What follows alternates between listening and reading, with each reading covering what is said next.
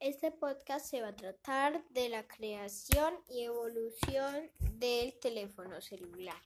El teléfono celular se creó en 1973 cuando un hombre, Martin Cooper, decidió crear el celular para hablar con sus parientes a distancia, para saber si estaban bien, estaban mal o tenían alguna necesidad. Al principio solo se podían recibir llamadas o hacer llamadas, pero fue evolucionando y ya se podía jugar, se podía llevar a otros lugares, se podía transportar. Eh, también ya servía para comunicar emergencias, accidentes, se podían mandar fotos, mandar audios o mensajes de voz.